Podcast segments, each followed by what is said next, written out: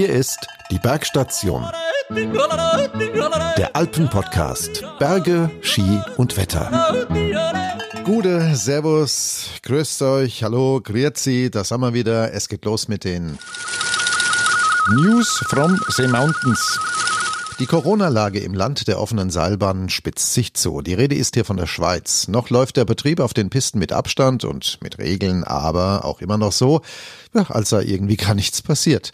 Am Freitag entscheidet sich im politischen Bern, ob das so bleiben wird. Denn die sieben Tage Inzidenz in der Schweiz, vor allem in der Zentral- und Ostschweiz, hat ziemlich bedrohliche Ausmaße angenommen. Überall und flächendeckend über 300 und das ist, ja, wirklich allerhand. Kliniken und Spitäler machen Druck, weil die Intensivbetten Städten immer knapper werden. Der Züricher Regierungsrat fordert, Skigebiete schweizweit zu schließen.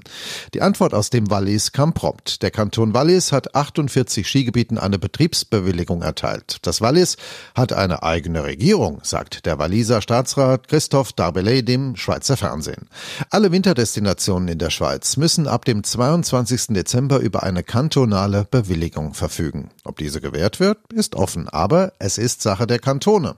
Der Kanton Zürich schloss sich schon der Forderung nach der Schließung von Skigebieten an, ebenso St. Gallen. Ich bin mal gespannt, ob nicht ausgerechnet zu Weihnachten das große Zusperren bei den Eidgenossen beginnt. Wir schauen nach Österreich. Der Streit um Pistentourengeher ist noch immer nicht ganz ausgestanden. In Tirol soll es nun eine Haftpflicht richten, wenn in Skigebieten Unfälle mit Pistentourengehern passieren. Der Skiraum ist zwar präpariert, aber er ist eben nicht gesichert. Die Bergrettung ist nicht präsent. Wenn was passiert, ist keiner da, der helfen kann. Ob das mit der Versicherung nun helfen wird, den Zwist um Verbotsschilder und die vergiftete Diskussion zu beruhigen, darf getrost bezweifelt werden. Eben haben wir es in den News gehört. Nun geht's wahrscheinlich auch den noch offenen Skigebieten in der Schweiz an den Kragen. Die Fallzahlen bei den Eidgenossen, die sind so hoch, dass unter dem Druck der Krankenhäuser und Kliniken, in denen die Intensivbetten rappelvoll sind, kaum eine Alternative bleibt. Kann Österreich da einspringen, wenn jetzt die Schweiz schließt. Noch steht die Öffnung, das Aufsperren in Österreich für den Heiligen Abend, den 24.12. im Raum. Und heute habe ich jemand zu Gast im Podcast, der genau darauf genauso wartet wie zigtausende Skifahrer in Österreich, die über die Feiertage endlich auf die Pisten wollen. Dominik Ebenbichler leitet die Skischule am Glungezer in Tirol. Und für die, die nicht wissen, wo das ist, man fährt in Hall in Tirol von der Autobahn runter, dann geht's hinauf nach Tulfes und von dort mit der in diesem Sommer ganz neu gebauten Kombibahn Tulfein Express hinauf ins Skigebiet. Dominik ist ein YouTube-Star, das darf man bei knapp 13.000 oder mehr Followern mittlerweile schon behaupten. Und seine Skilehrvideos, die sind legendär. Dominik, am Heiligabend soll die neue Kombibahn bei euch vor der Haustüre in Betrieb gehen. Glaubst du, das wird klappen? Ich hoffe es. Äh, glauben ist, glaube ich, der falsche Ausdruck. Also man hofft es natürlich jeden Tag, dass äh, die Lifte in Betrieb gehen. Äh, es ist immer nur eine Momentaufnahme, die man tagtäglich hört. Und äh, ich glaube, es rinnt noch sehr viel Wasser den Inn runter, so wie wir in Tirol sagen. Äh, und es kann sich noch sehr, sehr schnell vieles ändern. Äh, aber der Plan ist mal da, dass am 24. die Lifte öffnen. Ja. Hm. Du leitest ja die Skischule am Glungeze. Ihr seid ziemlich nah dran an Innsbruck. Wie, war, wie waren denn die vergangenen Wochen für dich und deine Mitarbeiter, wenn ja man nicht lehren kann, wenn man nicht üben kann, weil Corona einem einen Strich durch die Rechnung gemacht hat? Ja, es ist natürlich immer sehr, sehr schwer für, für die Planung vor allem. Also äh, wir, wir sind ja sowieso ein Skigebiet, das erst am 8. Dezember aufmachen hätte sollen. Also wir sind ein klassisches Winterskigebiet. Äh, für mich persönlich war es natürlich so, dass einige Coachings am, am Stowberger Gletscher ausgefallen sind äh, und dadurch auch die Planung an sich immer sehr, sehr schwer war, weil man einfach jeden Tag was anderes hört. Und äh, im Großraum Innsbruck ist es noch ein bisschen härter, es sind mhm. sehr, sehr viele Skigebiete angesiedelt, sehr viele Skischulen angesiedelt und äh, man ist dann natürlich auch ein bisschen im regen Austausch mit, mit äh, den Mitbewerbern beziehungsweise den Kollegen. Es ist nicht leicht. Also man, man lebt quasi von einem Tag in den nächsten rein. Man weiß nicht ganz genau, man hat äh, jeden Tag irgendwie kommen Hiobsbotschaften hm. aus Deutschland, aus Holland. Äh, man weiß nicht so ganz genau, wie man damit umgehen soll. Und äh, für uns ist das natürlich ein, ein großes Thema und auch, wenn man es so will, natürlich existenzgefährdend äh, was da so gerade abgeht. Äh, man muss schauen, wie sich die Saison entwickelt. Mhm. Äh, die Vorzeichen sind jetzt mal, sage ich mal so, nicht so gut, wie sie, wie sie eigentlich in der Sommersaison für viele Betriebe gewesen sind. Man muss, man muss wirklich abwarten. Also ich glaube, da ist jeder, jeder, jeder Rat ist teuer. Ja. Also, das Frühjahr, ähm, Dominik, das war ja schon schwierig genug. Ihr musstet Anfang März aufhören mit der Saison, obwohl die Schneelage gut war. Das hat schon, denke ich, ein Loch in die Kasse gerissen. Gibt es eine Unterstützung vom Staat? Werdet ihr gefördert? Ja, das ist das, äh, das ist das Nächste natürlich. Also wir haben relativ früh aufhören müssen. Wir hätten noch eine, ein, eineinhalb gute Monate natürlich gehabt, äh, haben da natürlich sehr, sehr viel äh, an, an Einnahmen eingebüßt. Mhm. Äh, Unterstützung vom Staat gibt es in, insofern, dass man natürlich äh, gewisse Hilfspakete in Anspruch nehmen kann, wobei da die Skischulen relativ schlecht aussteigen, mhm. weil sehr, sehr viele einfach auch quasi mit dem Frühjahr zugemacht haben, äh, da eigentlich im Frühjahr noch nicht genau jeder gewusst hat, wer ist äh, berechtigt, ein Hilfspaket in Anspruch zu nehmen, äh, wer darf das und wer nicht. Jetzt äh, jagt eine Verordnung die nächste, äh, hebelt die eine hebelt die andere aus und äh, damit ist natürlich auch hier wieder die Förderung vom Staat ein bisschen schwierig, weil prinzipiell dürften die Skigebiete zum Beispiel am, die Skischulen am 7.12. schon offen haben. Also wir dürften eigentlich seit 7.12. Mhm. offiziell arbeiten. Äh, allerdings hat, äh, glaube ich, niemand im Ministerium bedacht, dass äh, für einen Skischulbetrieb äh, sowohl die Seilbahnen als auch die Gastro von elementarer Wichtigkeit sein. Mhm. Also für uns ist es eigentlich äh, die Grundlage genommen worden, dass man da wirklich arbeiten kann. Und äh, man kriegt immer wieder mal einen Umsatzersatz in überschaubarer Höhe. Natürlich Kurzarbeit ist auch ein Thema, wobei da die, die Regeln relativ straff sind mittlerweile, weil wir befinden uns da in Phase 3. Äh, da sind die Regeln relativ straff. Also es ist jetzt nicht einfach, geht nicht einfach so, dass man jetzt Skilehrer einstellt und die automatisch in Kurzarbeit schickt. Das mhm. geht nicht. Man muss da schon ein bisschen mit äh, Bedacht arbeiten und da wirtschaftlich denken. Also man muss einsparen, wo man, wo man gerade kann und einfach auch einfach sagen, man muss mit der Handbremse die Saison beginnen und dann schauen, wie weit man Gas geben kann. Genau. Blicken wir mal auf die kommende Saison, wenn es eine gibt, wenn es losgeht, kommende Woche am 24.12. Der Glungetzer ist jetzt kein Mammut-Skigebiet. Ihr seid nicht vernetzt mit anderen Destinationen. Ist das in Corona-Zeiten nicht vielleicht sogar ein Vorteil gegenüber den Massengebieten, wenn es bei euch nicht so pickepacke voll wird? Ja, ich glaube schon, dass das ein, ein Vorteil sein kann vorausgesetzt, dass natürlich auch Gäste kommen dürfen. Also das mhm. ist natürlich die Voraussetzung an sich. Äh, damit auch die Betriebe gut funktionieren. Für, die, für das Skigebiet selbst ist es natürlich vielleicht ganz positiv, äh, dass man, dass man wirklich im Großraum, Ballungsraum Innsbruck ist und auch genau zum richtigen Zeitpunkt eine gute Investition getätigt hat und das mhm. Skigebiet erneuert hat. Äh, kann unter Umständen natürlich nicht schlecht sein. Wir sind von Haus aus, das Skigebiet an sich ist von Haus aus eher ein 50-50 Skigebiet, sage ich einmal. Wir haben nicht die Auslastung von, von großen Skigebieten, wo jetzt 80, 90 Prozent Touristen äh, Skifahren gehen mhm. und wirklich 10% Einheimische. Wir haben da ein, ein, ein, relativ gutes Level an einheimischen Gästen auch. Für die ist es natürlich tiptop, wenn es geöffnet wird. Und äh, wir als Skischule sind natürlich davon abhängig, wie viele Gäste kommen. Und da äh, zielen wir natürlich drauf ab. Du bietest ja neben dem Unterricht auf der Piste seit Jahren auch Lehrvideos bei YouTube an, hast mittlerweile mehr als 13.000 Follower. Das ist eine Menge, eine Menge Holz. Wie bist du denn drauf gekommen, sozusagen deinen Job mit der Kamera verfolgen zu lassen und sowas bei YouTube zu machen?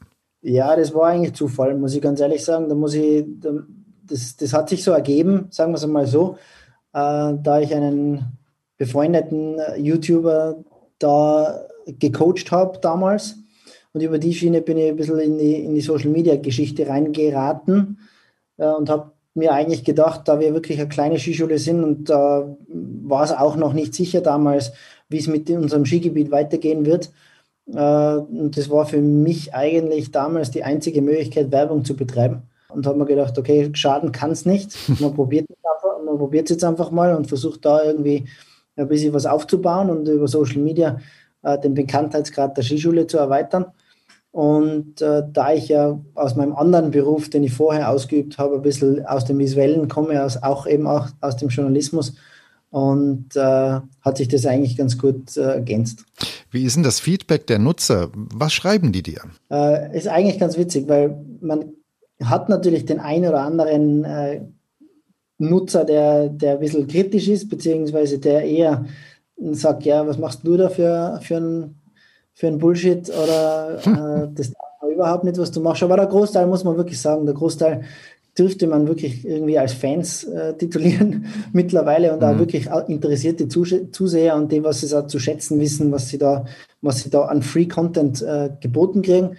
Für uns ist es oder für mich ist es eigentlich eine relativ witzige Geschichte und eine feine Geschichte, das zu machen. Äh, so connectet man mit den Leuten und baut eine, gewisse Community auf und äh, sind auch schon wirklich einige Freundschaften entstanden und natürlich kommen auch sehr viele Gäste dadurch. Ja, wo erstellst du denn deine Videos? Ich ähm, erkenne hin und wieder mal neben dem Glungetzer auch den Stubaier Gletscher und ich glaube in Gurgel habe ich dich auch schon mal gesehen. Genau, also äh, vorwiegend natürlich der Glungetzer ist, ist präsent in den Videos. Äh, Wenn es während der Saison zum Drehen ist oder wenn wir während der Saison einmal äh, am Glungetzer was machen. Vor der Saison ist meistens der Stubaier Gletscher, weil das mhm. ist einfach der nächste Gletscher zu mir nach Hause. Äh, da fahre ich nicht lang und äh, da bin ich relativ schnell drin. Dann kann man da relativ viel, viel gute Sachen machen. Und Google ist sowieso, also Google ist mein Lieblingsskigebiet. Wenn ich äh, mir eins aussuchen könnte, wo ich Skiurlaub fahren würde, mhm. Selber, dann würde ich wahrscheinlich nach Obergoogle fahren, einfach nur deshalb, weil ich muss das jetzt relativieren, natürlich, das Lieblingsskigebiet ist der Lungezau. wenn ich jetzt, wenn ich jetzt wirklich ein, ein, Skigebiet auswählen müsste, wo ich gerne mit meinem Gast hinfahren würde, außerhalb des Glungetzes, dann wäre es Gogel. Videos professionell zu erstellen, das macht man ja nicht mal gerade so nebenbei. Das Equipment äh, kostet Geld, man muss mindestens zu zweit sein. Die Nachbearbeitung erfordert Können und Zeit. Rentiert sich das für dich?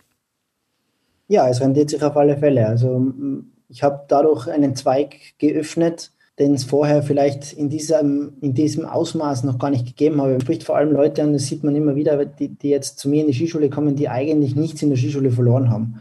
Also die kommen, die würden nie in einer klassischen Skischule mhm. äh, die Tür aufmachen. Und die habe ich damit, die habe ich damit angesprochen. Und jeder Gast, der, der dadurch zu mir kommt, ist äh, ein gewonnener Gast und dann, damit hat sich schon rentiert. Equipmentmäßig bin ich natürlich äh, vorbelastet, ich komme aus der Fotografie und habe das Equipment alles schon gehabt. Äh, also von dem her tue ich mich relativ leicht und äh, der Aufwand ist natürlich ein bisschen höher, als wie wenn man jetzt normal ins normale Skischule betreiben würde, weil man das natürlich auch noch macht. Mhm. Aber mir macht es vor allem Spaß und es ist, äh, es ist eine schöne Abwechslung für mich ja zum äh, alltäglichen Skischulleben. Nun ist äh, YouTube eine internationale Plattform. Du hast gerade gesagt, du generierst auch über YouTube neue Kunden, die den Weg an den Glungetzer finden. Wo kommen denn deine Kunden her, mit denen du Pro-Coaching machst? Ja, der Großteil kommt natürlich aus Deutschland, muss man ganz ehrlich sagen. Also die, äh, die besten und, äh, Kunden, die kommen aus, aus dem deutschsprachigen Raum. Es kommen einige aus der Schweiz. Ich glaube, das hängt auch damit zusammen, dass einfach der Alpenraum relativ gut vernetzt ist und mhm. äh, wir von vornherein einfach deutsche Gäste haben. Der ein oder andere Holländer ist dabei. Hat natürlich auch damit zu tun, dass ich die, dass ich die Videos eigentlich nur in Deutsch mache. Ich glaube auch ehrlich gesagt nicht, wenn, auch wenn ich sie in Englisch machen würde, dass, dass, sich, die, dass sich diese Schicht oder dass sich mhm. das ändern würde. Was kann man denn generell mit Hilfe von Videos äh, zum Skifahren lernen? Ich schaue mir das ja auch immer an, seit Jahren, um mich zu verbessern. Ich habe immer noch diesen ja Old-School-Stil mit diesen zusammengetackerten Beinen. Ich habe das vor 57 Jahren gelernt, ist schon ein paar Tage her. Ich kriege das unheimlich schwierig los. Ist Frontalunterricht letztlich doch immer besser äh, als Videos oder kann man sich da was rausziehen? Also ich für mich persönlich denke ja. Ich glaube schon, dass man sich was rausziehen kann. Frontalunterricht ist natürlich immer besser, weil man da natürlich das äh, Coaching an sich hat und dann einfach die, die kleinen Fehler natürlich auch gleich äh, angesprochen werden während des Tages und äh, auch viel mehr Übung hat natürlich. Aber mhm. ich glaube, es ist ein gutes Tool äh, für die Leute, die was einfach nicht in der Nähe wohnen, beziehungsweise mhm. die auch nicht auf die Skitage kommen, beziehungsweise die auch einfach nicht in meine Region Skifahren gehen. Da äh, hilft es natürlich, wenn sie den ein oder anderen Tipp einmal äh, dazu mhm. bekommen. Und äh, viele Leute lernen auch über das Visuelle, einfach die lernen einfach auch, wenn sie, wenn sie was sehen, äh, wenn sie Leute, andere Leute, die es gut können, beobachten können, äh, nachher lernen sie auch schon was. Also und die Basics so quasi die Grundbegriffe, die lernt man dadurch und äh, da kann man sich natürlich schon als guter Skifahrer ein bisschen was, was abschneiden. Was macht denn für dich generell einen guten Skilehrer aus? Eine gute Frage. Ich, ich selbst, also ich sage meinen Skilehrern beziehungsweise äh, die ich ausbilde, immer, Äh, ihr müsst nicht staatlich geprüfter Skilehrer sein, um ein sehr guter Skilehrer zu sein. Äh, es gibt genügend Beispiele, die staatlich geprüft sind und saugute Skifahrer sind, aber schlechte Skilehrer sind. Also umgekehrt gibt es genauso positive Beispiele, die äh, nicht den höchsten Ausbildungsgrad haben und vielleicht auch nicht die genialsten Skifahrer sind, aber im Skikurs bis zu einem gewissen Level äh, extrem gute Arbeit leisten. Also ich glaube, Skilehrer sein ist ja erstens einmal ein großes äh, Betätigungsfeld. Es kommt immer darauf an, mit welchen Leuten du zu tun hast und mhm. in, was in einem Feld du eingesetzt wirst. Ich wäre zum Beispiel sicher kein grandios guter Kinderskilehrer. ich so in einem Kinderkurs. Also da fehlt mir ein bisschen die Geduld dazu, obwohl ich selber Kinder habe. Ein guter Skilehrer ist für mich, der was, der was äh, erstens einmal sehr, sehr gut mit den Leuten umgehen kann, der weiß, der sich in die Leute reinversetzen kann, der ein bisschen äh, einen guten Schmäh hat natürlich, der die Leute bei Laune halt, mhm. haltet und das natürlich auch gut rüberbringen kann. Also man muss nicht unbedingt äh, den, den Lehrplan von A bis Z auswendig gelernt haben und äh, den runterleiern dann im, Ski, im Skikurs und zeigen, was man nicht für eine Kompetenz hat, um ein guter Skilehrer zu sein. Ich glaube, dass man viele Wege führen nach Rom und genau diese Wege macht es aus, damit man ein guter Skilehrer ist. In diesem Podcast, Dominik, haben wir kürzlich darüber gesprochen und waren uns auch unter anderem mit dem Alpenverein einig, dass der kommende Winter vielleicht ein richtiger Tourenwinter werden könnte. Das spürt man ja auch jetzt schon. Es sind massenhaft Pistentourengeher unterwegs. Wenn ich auf die Webcams gucke, jeden Tag, da ist richtig was los. Wie kann denn eine Skischule wie deine, wie kann ein Skilehrer hier unterstützend äh, eingreifen, weil die Bergwacht ja schon ein bisschen Bammel davor hat, dass in diesem Winter Leute unterwegs sein werden, auch frei in den Bergen, die das noch nie gemacht haben, die aber die Sucht, die Gier nach Skifahren äh, in Regionen treibt, die nicht ganz ungefährlich sind. Es ist, ist ganz schwierig, äh, da nicht die falschen Worte zu wählen und da nicht, äh, da nicht Leute anzugreifen, die es vielleicht gar nicht verdient haben, mhm. beziehungsweise die, die in einen Topf reingeschmissen werden mit manchen. Das Tourengehen an sich ist eine super, schönes, äh, super schöne Betätigung, muss man, muss man ja mal von vorn, das muss man vorher mal sagen. Und man muss auch unterscheiden, ob man Touren geht im Gelände oder ob man wirklich auf den Pisten auf und ab wetzt. Davon halte ich relativ wenig. Und das finde ich auch nicht so geil, ehrlich gesagt. Aber wir als Skischule können da nur bedingt was machen, weil äh, wenn du quasi jemanden das Tourengehen beibringen willst, beziehungsweise da eingreifen kannst, nachher musst du die höchste Ausbildungsstufe haben und das ist Skiführer und die habe ich als Skischulleiter, die habe ich natürlich. Mhm. Äh, also ich kann Touren führen, aber die hat natürlich ein normaler Skilehrer, der was jetzt einen normalen Kinderkurs macht, hat diese Ausbildung gar nicht. Der hat gar nicht die Berechtigung, auch wenn er es könnte, vielleicht, äh, der hat nicht die Berechtigung, da irgendwie einzugreifen beziehungsweise zu schulen. Und damit sind wir da als Skischule natürlich ein bisschen außen vor, mhm. sage ich einmal, auch bis auf, bis auf ein, zwei Mitglieder, die in der Skischule dabei sind, können das nicht wirklich viele beeinflussen. Äh, ich kann es, aber die Tourengeher sind bekannterweise auch ein bisschen unbelehrbar manchmal. Mhm. Jeder kann es sowieso besser und jeder, jeder ist sowieso der Beste. Also äh, ist es ist wirklich ein schwieriges Thema. Ich würde es sehr gerne irgendwie äh, in richtige Bahnen leiten, aber mhm. das versuchen andere natürlich auch. Und äh, das versuchen Bergführer schon seit Jahren und kämen da nicht wirklich auf einen grünen Zweig. Äh, ich glaube, es ist ein ganz wichtiges Thema, das auch die Seilbahnen betrifft mhm. und äh, über das auch die Seilbahngewerkschaft und äh, der, der Bund der Seilbahner da diskutieren und das tun sie ja natürlich auch. Es ist nicht leicht, dem Herr zu werden. Und äh, so wie man in Garmisch zum Beispiel sieht, dass die Skitourengeher von den Pisten einfach ausgeschlossen werden und einfach verboten wird, über die Pisten zu gehen. Ist natürlich ein hartes, ein hartes Urteil, beziehungsweise wirklich harte Vorgehensweise, aber in gewissen Skigebieten ist es gar nicht anders möglich. Mhm. Du hast mir jetzt sozusagen eine Steilvorlage geliefert, denn auch in Tirol gibt es äh, seit ein paar Tagen ja ziemlich viel Theater um Pistentourengeher. Viele Gebiete sagen, nee, die sperren wir jetzt aus.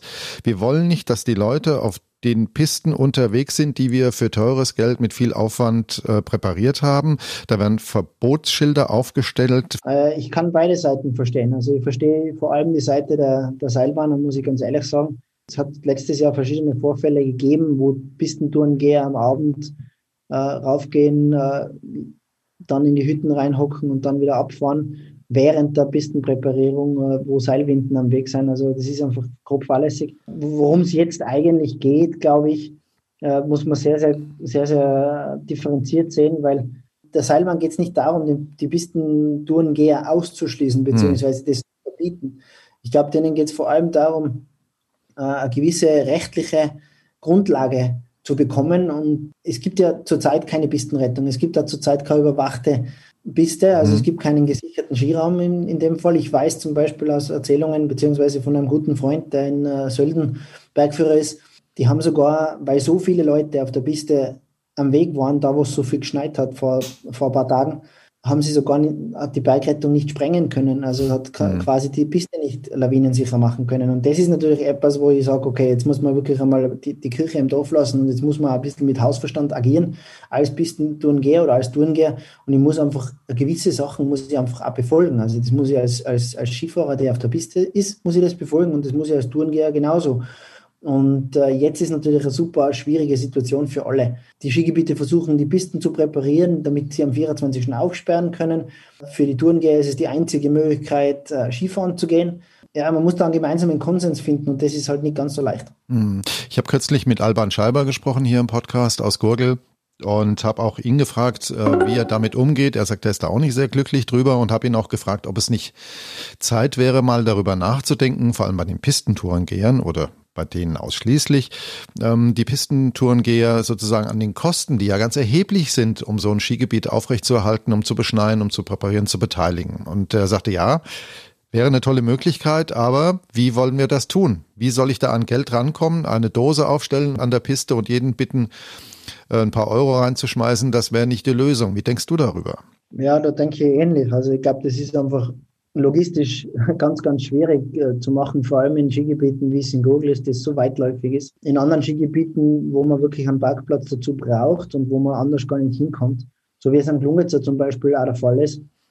Ich glaube, da ist es relativ einfach zur Hand, Hand zu haben und das äh, machen sie dieses Jahr auch, allerdings halt erst, wann, wenn, der, wenn der Lift aufgeht, mit Parkgebühren. Also ich glaube, das ist der einzige Weg, wie sich die Liftbetreiber und die Seilbahnen da irgendwie ein bisschen, ein bisschen was zurück holen können. Und mhm. man muss es ja ganz ehrlich, ganz ehrlich sagen. Also es ist ja nicht so, es gibt ja der Anteil an Pistentourengeher, die was raufgehen und dann die, die präparierte Piste nützen und nicht nur die präparierte Piste nützen, sondern die halt auch wirklich äh, alle, die ganze Infrastruktur der Seilbahn nutzt, äh, sei es jetzt eine WC-Anlage oder was auch immer, da muss man halt auch einfach so viel sein und heutzutage gibt es das halt einfach nirgendwo mehr, dass man da quasi nicht 5 Euro mhm. nachher ab muss. Und ich glaube, das kann sich jeder denken und das kann auch jeder verschmerzen, wenn er jetzt auf der Skitour geht, dass, dass er da äh, fünf bis zehn Euro Parkgebühr bezahlt am Tag. Viele sehen das natürlich als Geldeintreiberei und dann mhm. ist das eine große Frechheit, wenn man da für einen, für einen äh, Parkplatz was verlangt, aber endeffektmäßig ist es nicht der Parkplatz, um den es geht. Es geht einfach um das, dass man die ganze Infrastruktur des Berges nutzt. Natürlich auch in gewisser Weise den Parkplatz, aber das ist die einzige Variante, die ich sehe, der Liftbetreiber machen kann, dass er da ein gewisses Gleichgewicht wieder schafft mhm. äh, zwischen normalen Skifahrern und, und, und Pistentouren gehen. Ich glaube, dass der Großteil dazu bereit ist, das, äh, das zu bezahlen. Äh, die, die was dann immer laut schreien, das sind halt vielleicht fünf bis zehn Prozent und und die muss man halt einfach schreien lassen, glaube ich. Ich glaube auch, dass die Bereitschaft sehr groß ist, da ein paar Euro dort liegen zu lassen, wo man die Infrastruktur nutzt. Äh, das ist nicht nur eine Gerechtigkeitsfrage. Letzte Frage, Dominik. Vielen Skifahrern ähm, geht es derzeit so wie mir, eingesperrt im Homeoffice. Die Fitnessstudios sind zu, der Bauch fängt an zu wachsen. Welche Tipps hast du denn für die, die wie ich noch Hoffnung haben und vielleicht im Frühjahr ohne Bauch, aber fit auf die Piste wollen. Vielleicht äh, auch bei dir am Klungetzer. Wie hält man sich jetzt in diesen Corona-Zeiten fit fürs Skifahren? Ja, das ist eine gute Frage. Wenn, man, wenn der Bauch zu, zu wachsen anfängt, einfach nicht so viel saufen und nicht so viel essen. Na, äh, Spaß beiseite. Äh, ja, ist ein gutes, ist, ist natürlich ein, auch ein wichtiger, wichtiger Faktor, dass man halbwegs fit auf die Skipiste geht. Da minimiert man das Verletzungsrisiko immens, wenn man, wenn man nicht ganz unfit beim ersten Mal Skifahren ist. Ganz einfach, so wie ich. Also rausgehen, laufen gehen, auf den Berg gehen, sofern der Berg da ist. Äh, ich glaube, Laufen ist das weit verbreiteste, mhm. was man machen kann. Jetzt ganz speziell auf, auf Skifahren abgestimmt. Daheim Workouts machen, Rumpf stabilisieren, gibt es einige gute Workouts in, auf YouTube, die ich mir natürlich auch anschaue. Ich mache das genauso. Gesund ernähren ist mein Tipp. Äh, ich bin auch nicht mehr der Jüngste, ich muss auch ein bisschen drauf schauen. Gutes Workout machen, gute Life-Work-Balance haben und Spaß an der Bewegung haben. Und dann treibt es einen ja sowieso raus und in die frische Luft und da ein bisschen sich bewegen. Dominik Ebenbichler, Chef der Skischule am Glungritzer in Tirol, hat uns eine ganze Menge über diese Saison erzählt, auch darüber, wie wir uns fit halten können, wenn wir in diesem Winter hoffentlich noch auf die Ski kommen. Und ich bedanke mich ganz herzlich bei dem YouTube-Star. Guckt euch die Videos vom äh, Dominik an, bei YouTube ganz leicht zu finden. Vielleicht noch ein Tipp, Dominik, wo findet man deine Videos am schnellsten? Äh, YouTube-Star würde ich jetzt nicht genau sagen. Äh, meine Videos findet man, wenn man einfach eingibt in YouTube Skischule Glungetzer oder Dominik Hebenbichler, dann findet man das eigentlich sehr, sehr gut. Oder Skifahren Carving, whatever. Mhm. Ich glaube, da kommen wir, kommen wir mal relativ weit oben immer daher. Skischule Klungerzer ist natürlich das, was man am meisten sucht. Vielen Dank für das tolle Gespräch. Ich drücke dir die Daumen, Dominik, dass die Saison noch eine gute wird und vielleicht fahren wir uns mal gegenseitig in Gurgel über die Ski. Auf jeden Fall, hoffentlich. Zeit für den Wetterausblick. Kommt ausgerechnet zu Weihnachten Bewegung in die Wetterbude? Na, es ist noch ein bisschen weit hin, aber allmählich beginnen die Wettermodelle an einem Strang zu ziehen. Und der ist im Nordwesten Europas aufgehängt und, wenn alles gut geht, dann dreht die Strömung zum ersten oder zweiten Weihnachtsfeiertag auf genau diese Zeigerstellung. Genau das, worauf die Skigebiete nördlich des Alpenhauptkamms seit Wochen warten. Denn der Süden der Alpen hat ja schon zu Beginn der Adventszeit sein Weihnachtsgeschenk mit einem großen Paket Neuschnee bekommen. Nun steht dem Norden mit etwas Fortune, naja, sagen wir mal ein Päckchen ins Haus. Es könnte sogar für eine geschlossene Schneedecke in den Mittelgebirgen reichen, aber über Niederschlagssummen zu spekulieren ist zum jetzigen Zeitpunkt noch unseriöser als meine ohnehin schon gewagte Einschätzung zu Weihnachten generell. Die Glaskugel, ja, die bietet von allem etwas. Rücker zum Blockadehoch, Nordwest mit eingelagerten kleinen Tiefs oder vielleicht sogar gesäßkalte Luftmassen aus dem Nordosten. Die Clusterung der Modelle ist im Moment noch sowas von chaotisch, dass es keinen richtigen Sinn macht, ein vernünftiges Wort darüber zu verlieren. Ich lehne mich nur so weit zum Fenster raus, dass ich sage, es wird ab Ende kommender Woche wieder deutlich kälter. In den Mittelgebirgen, ja, vielleicht sogar dauerfröstelnd und in den Hochlagen der Alpen wird's kalt. Richtig, sowieso. Gemeinsam ist fast allen Modellläufen eine Austrogung weit nach Süden, das Heranrücken der Frontalzone bis weit nach Nordafrika hinein und die Tendenz zur Blockade auf dem Atlantik. Die Folge negative NAO, die nordatlantische Oszillation kippt. Das heißt, die typische Konstellation bei einer positiven NAO, die bei uns für diese Westwindwetterlage zuständig ist, nämlich tief bei Island und hoch bei den Azoren, kippt in die Gegenrichtung. Es gibt ein Hoch bei Island und ein Tief bei den Azoren und in der Folge laufen die Tiefdruckgebiete über den hohen Norden und kommen dann mit ein bisschen Glück aus Nordwesten oder Norden zu uns rein. Mehr ist heute aus diesem Spaghetti-Chaos der Modelle nicht herauszumändeln, ohne dass ich mir daran den Magen verderbe. Mehr Infos und jede Menge Diskussionen findet ihr wie immer auf alpinforum.com. Dort treffen sich die Verrückten, die ständig Seilbahnen fotografieren und die Verrückten, die ständig mit diesen Dingern fahren wollen. Bis zum nächsten Mal, euer Udo von der Bergstation.